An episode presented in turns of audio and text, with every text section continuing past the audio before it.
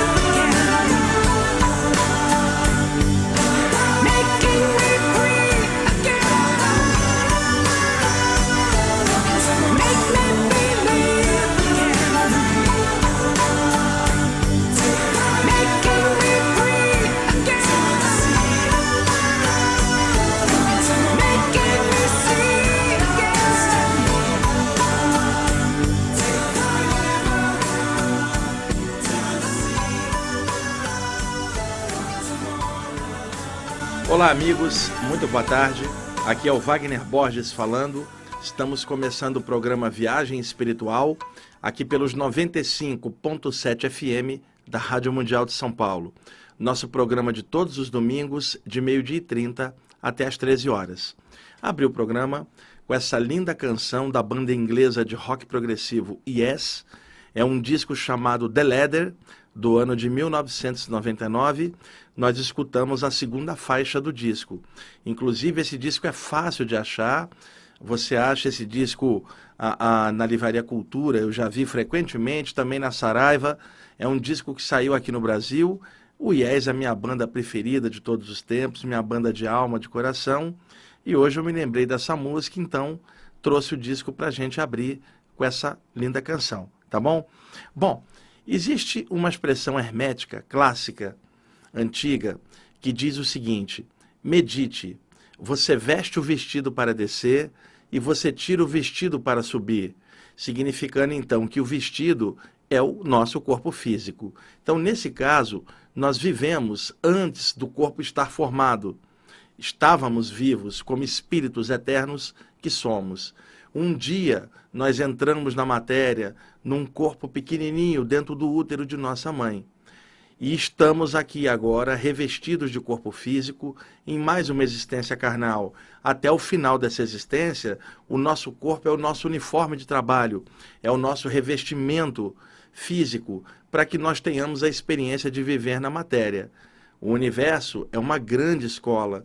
A Terra é uma das salas de aula desse universo. E o corpo que nós habitamos no momento é o uniforme dessa série presente que nós estamos fazendo. Em outras existências, vestimos outros corpos, ou seja, outros uniformes. A cada vida que nós descemos aqui na Terra, estamos revestidos no plano físico de um corpo, corpo adaptado ao contexto daquele país, daquela raça, onde nós nos manifestamos naquele momento. No entanto, nenhum de nós é um ser humano estudando a parte espiritual. Pelo contrário, nós somos espíritos vivenciando a parte humana. Nós não temos raça, nós não temos altura, não temos cor de pele, nós somos cidadãos do universo, todos nós, temporariamente agregados em corpos físicos desta ou daquela raça, deste ou daquele país, vivenciando a experiência necessária ao aprimoramento da nossa consciência. Então, nós estamos mais uma vez numa série encarnados aqui na Terra. Ao final dessa série, nós sairemos do corpo pela morte, que é apenas a projeção final para fora do corpo do espírito, e retornaremos ao nosso plano de origem, que é o plano espiritual, nossa casa real de onde nós viemos. No momento, estamos na condição de seres humanos, aprendendo um monte de coisas, mas nós somos muito mais do que isso. Somos o eterno na carne, somos a luz infinita, somos a centelha vital manifestada na carne. Então, nós já vivíamos antes do corpo ser formado e nós continuaremos vivos depois que o nosso corpo cair. Ou seja, seguindo o ensinamento do Krishna no Bhagavad Gita, na velha Índia, o Krishna dizia para o Arjuna no campo de batalha: o espírito não nasce nem morre, só entra e sai dos corpos perecíveis. Nenhuma arma pode ferir o espírito, nenhum fogo pode queimá-lo, nenhuma água pode molhá-lo. Que arma humana poderia perfurar o princípio eterno, que não nasce nem morre, só entra e sai dos corpos perecíveis? O espírito é eterno, é imperecível, nada pode feri-lo. Você pode reduzir o corpo a cinzas, você pode triturá-lo, não interessa, você não mata a consciência, você não consegue exterminar o princípio divino, porque ele não é físico, ele vem de outros planos e retorna para outros planos. Por isso, o ditado hermético clássico que dizia: medite, você veste o vestido para descer e você tira o vestido para subir. O vestido é o corpo. E nesse momento nós estamos vestidos. Não é mesmo, Jean? Nosso amigo que está ali hoje nos ajudando, estamos vestidos de matéria em mais uma vida. E isto é necessário, porque se não fosse necessário, nós não estaríamos aqui agora.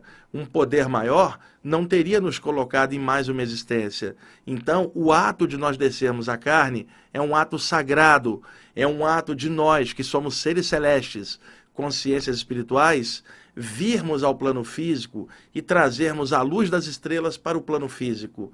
O nosso corpo físico é um campo energético condensado, porque a matéria é energia condensada. Então, nesse, e energia é matéria em estado radiante. Então, sendo a matéria energia condensada, o nosso corpo também é um corpo energético, feito de energia condensada, que nós chamamos de matéria. Então, sendo um corpo denso, ele tem as limitações necessárias ao plano denso aonde ele está situado. O corpo físico não voa, precisa comer, beber, dormir, respirar e extrair nutrientes do próprio plano físico onde ele está para poder sobreviver.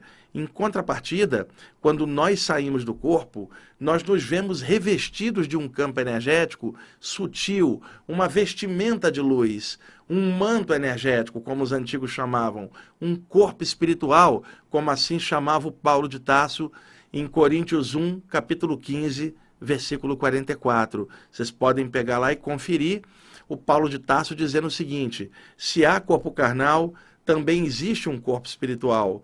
Morre o corpo carnal, sobrevive o corpo espiritual. Muita gente, inclusive, pensava que a expressão corpo espiritual era uma expressão espírita ou esotérica. Não, é uma expressão paulina, cristã.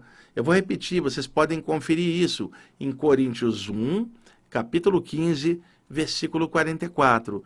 E se quiserem ver o Paulo de Tarso falando de uma saída do corpo, olhe em Coríntios 2, capítulo 12, versículo 1 a 6, onde você vai ver o Paulo de Tarso falando de um homem que foi arrebatado ao paraíso e ele coloca entre parênteses por duas vezes se no corpo ou fora do corpo, só Deus é que sabe.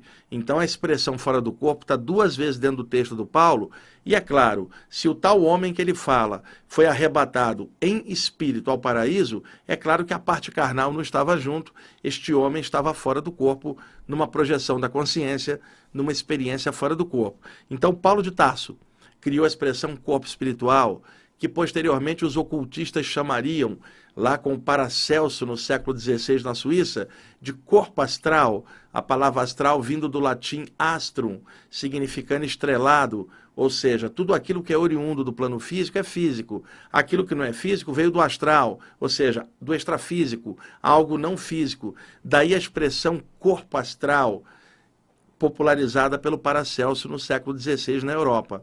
Já o Allan Kardec, com o surgimento do Espiritismo, a partir do lançamento do Livro dos Espíritos, em 1857, também falava do corpo sutil, mas é claro, ele não podia usar o nome corpo espiritual, que já era ah, usado dentro do cristianismo. Também não podia usar o nome corpo astral, que já era usado dentro do ocultismo e também na teosofia da Blavatsky.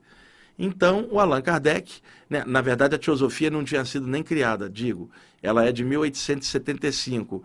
Ah, os ocultistas que usavam na época, a expressão corpo astral, e depois, a partir de 1875, com o surgimento da sociedade teosófica, os teosofistas também chamavam de corpo astral e alguns ocultistas também chamavam de corpo de luz.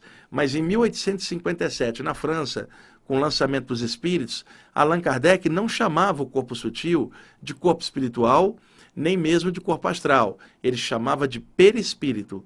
E se vocês olharem no dicionário, a palavra peri significa envoltório, película. Ou seja, você compra algo e fala assim, embrulha para presente, passa um papel, passa uma película.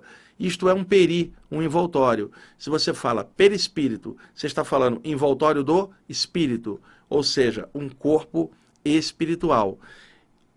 Outros nomes foram surgindo ao longo das diversas doutrinas, de acordo com a época e a cultura vigente, o corpo espiritual era chamado de corpo sutil, entre os gregos, que é a união da palavra psique, que é a alma em grego, com a palavra soma, do grego, que é corpo. Quando você fala psicossoma, você está falando corpo da alma ou corpo psíquico. Na Ordem Rosa Cruz, na Amorque, o corpo espiritual é chamado de corpo psíquico ou corpo dos desejos. Os Rosa Cruzes têm algum tema sobre saída do corpo nas monografias da Ordem Rosa Cruz, no sétimo grau, onde os estudantes Rosa Cruzes estudam a projeção do corpo psíquico, né? ou projeção da consciência, como foi chamado também na revista Rosa Cruz de 1975, num dos seus meses, eu não me lembro exatamente qual. A expressão projeção da consciência depois passou a ser usada pelo Valdo Vieira, na questão da projeciologia, mas os Rosa Cruz já chamavam de projeção do corpo psíquico ou projeção da consciência muito antes, na década de 70. Eu tenho a revista Rosa Cruz, em que se menciona a expressão projeção da consciência, referindo-se à saída do corpo no meio da década de 70, em 1975. Então, voltando à, questão que eu estava comentando, um envoltório de luz emerge para fora do envoltório físico, o envoltório carnal. Este envoltório de luz, esse corpo espiritual, é o campo energético do espírito manifestado extrafisicamente. Então, é um campo de luz sutil, mas ainda é um envoltório, assim como era envoltório o corpo físico. Só que o corpo físico era um envoltório denso, o corpo sutil um envoltório psíquico. Só que a consciência é muito mais. Ela não é um envoltório físico e também não é sequer um envoltório sutil ela é mais. Então, além do corpo físico e além do corpo extrafísico, né, o corpo astral, o corpo espiritual, nós temos ainda outros veículos de manifestação mais avançados que nós utilizaremos em planos mais altos, como o corpo mental, a consciência manifestada fora do corpo, sem sequer a expressão do corpo espiritual como envoltório em volta dela. Inclusive, o Allan Kardec já falava nisso, citando a expressão espírito puro, referindo-se a espíritos que sequer tinham perispírito, tão avançados que eram, eles não tinham sequer a forma de um corpo energético, eram pura consciência no plano mental.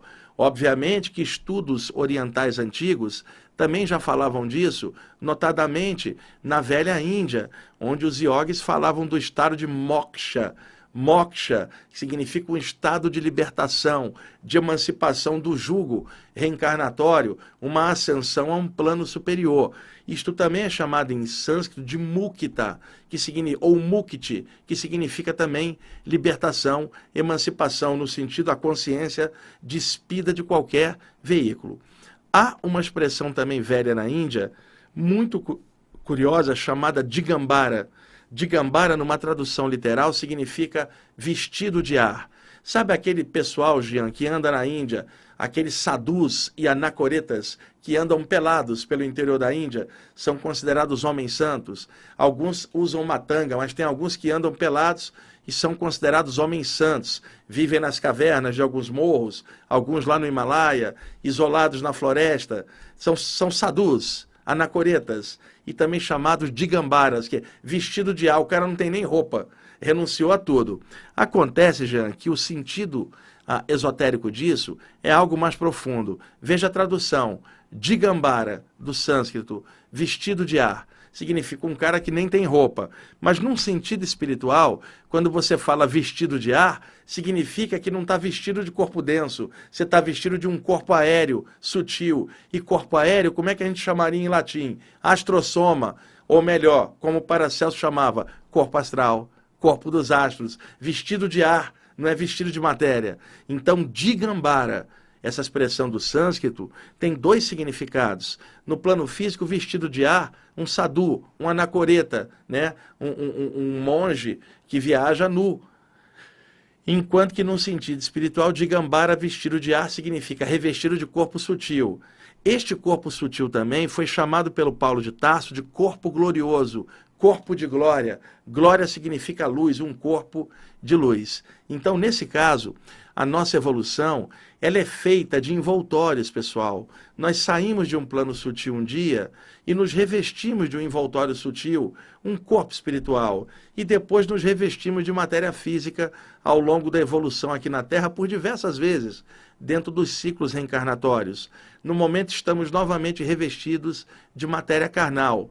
E quando nós desencarnarmos e passarmos para o plano extrafísico, estaremos revestidos com um corpo sutil que já existe aqui agora, interpenetrado ao corpo físico. Por isso, nós não vamos virar entidades extrafísicas ao sairmos do corpo. Nós já somos as tais entidades encarnadas. Apenas vamos emergir para fora desencarnados num veículo sutil, mas seremos sempre nós mesmos. E, eventualmente, ao longo da evolução, quando não houver mais necessidade da gente envergar um envoltório denso aqui na matéria, nós nos desvestiremos do próprio envoltório sutil, que se tornará obsoleto na evolução para nós, e daremos um passo à frente no plano mental.